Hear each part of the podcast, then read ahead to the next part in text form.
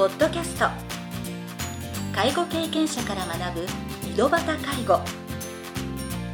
この番組では親の介護を乗り越えた方や実際に現在介護をしている方また医療や介護サービスを提供している事業所の方々をお招きしゲストの方々に介護をする中で学んだことなどをお伺いします。ナビゲーターはこれまでで500人以上の介護相談に対応してきた介護コーディネーターの山川仁でお送りします。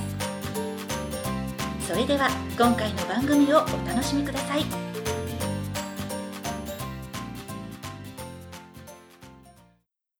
皆さんこんにちは。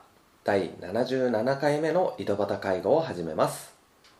今回もシリウス株式会社代表取締役一般社団法人ブックスサイエンス理事の阿藤純子さんをゲストとしてお招きしております。前回の番組では阿藤さんのお母様の生活に支援が必要になった時の状況などについてお話を伺いました。今回はコロナウイルス感染拡大時の日常生活の変化についていろいろなお話を伺いたいと思います。それでは第2部を始めさせていただきます。現在お母様は阿藤様のご自宅の近くで一人暮らしをされているということなんですけどはい、すでに緊急事態宣言は解除されましたがはい、コロナウイルスの感染拡大の報道が盛んに行われていた時のお母様の様子などはいかがだったのでしょうか？はい、えっとこれは2月の終わりでしたかね。2月の終わりか3月の初めだったと思いますけどもはい。よくニュースとかは見てるんですね。はあのその中でコロナ報道がうん。不安心配をかきたてるようなことをやはり たくさん言っているものをはい。やっぱり見てたんですね。そしてはい。夜遅いニュース番組とかも見てたようで、はい。たまたま次の日に行ったらい昨日一睡もできなかったって言うんです。でどうしたのって言ったら、はい。もう遅くまでそのコロナのニュース見てたらもう怖くなってはい。ちょっともう寝られなくなったって言うんですね。うん。だからそれは大変と言って、うんうんうん。いうことになってはい。だから母の不安をはい。どうやったら払拭できるだろうかと思って、じゃあ今日はちょっとゆ今寝てないんだったらゆっくり休んで、うんうんうん。明日かかりつけの病院に行って、うんうん今の状態が大丈夫っていうことをちょっと見てもらいましょうと、うんうんうんまあ、おそらく大丈夫だと思うからって言って、うんあのレントゲンをうんうんうん取ってもらって、はい。肺も白くないし大丈夫だよっていうことを母にもうビジュアルで見せるというか、はいあのはい。はい安心させてもらうために、はい。かかりつけの病院に次の日連れて行きましたね。そこはもうやっぱり不安だからもはい、うじゃあもうぜひ見てもらいたいっていうはい感じで、、まずは安心しましょうと。うん。今自分が大丈夫ってことが分かった方がいいでしょうって言ったら、はい。そこは素直に一緒に病院に行ってくれましたので。はあはあはで自分がまず大丈夫だっていうことで安心したということと、うん。それと私が行った時に私も元気そうであるのを見て、ああなたも大丈夫なのねうん。安心したって言ってうん。自分のことよりもむしろ私のことを心配していたような感じがあったのでそこも安心材料になったようです。顔を見た瞬間にあよかったって言ってくれましたので、そういった意味では、うん。もし例えば、え加藤さんがええ。もう関東の方に住んでいてええ。電話でしかえやり取りがができないってなったら、電話でその元気な姿を、まあ、どんなに演出してもなかなか伝わりづらいじゃないですか。そうですね。だからまあ本当にスマートフォンだったらうん。テレビ電話みたいなことができるのでお顔が見れるでしょうけどもなかなかそうもいかないからですね、はい。顔が見えるっていうのはうん。すごく安心感につながるしはい。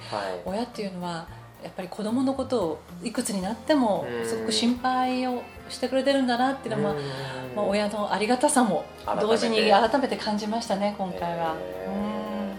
コロナウイルスの報道って毎日のように、そうです、まあ、今でも実際に会ってるわけじゃないですか、ええ。そうなると大丈夫って分かっても、ええ。また翌日にその精神的に不安定になるとかっていうのはあったんですか、えっとですねその報道の中で、はい。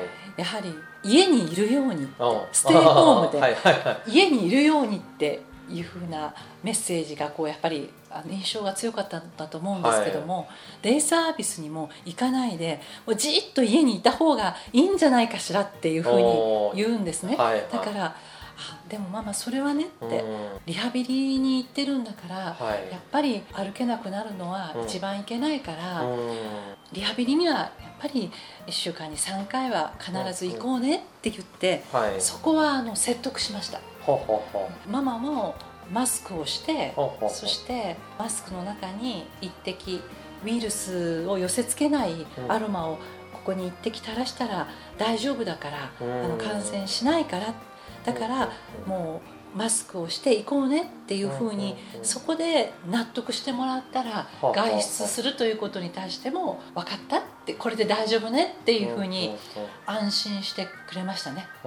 そこからデイサービス行かないとは言わなくなりました。あそうなんですか、はいじゃあ、はい。今先ほどこうアロマっていうお話をされたんですけど、ええ。そのウイルスを寄せ付けにくいはい。そのアロマっていう、はい。それはもうそんなにあアロマとかはそうご本人も使ってたんですか？そうですね。私も数年前からあのうんインフルエンザ対策にウイルス対策にいいというアロマをもう常に使ってましたので、うんはい、ですからそれを今までマスクにつけるということはなかったですけども、はいはい。今まではですね例えば足の爪を切ってあげるときに、うん。足湯をするときに、はい。その中にアロマを落としたりでそれはやはり空気中のウイルス対策になりますから夏でも冬でもうん。それは使ってたので、じゃあそこに対しては、えご本人も、はい。その効能っていうかそうですね。理解してる部分もあったのはい、で、その通りです。あ普段してるマスクに一滴つける。というのは抵抗なく。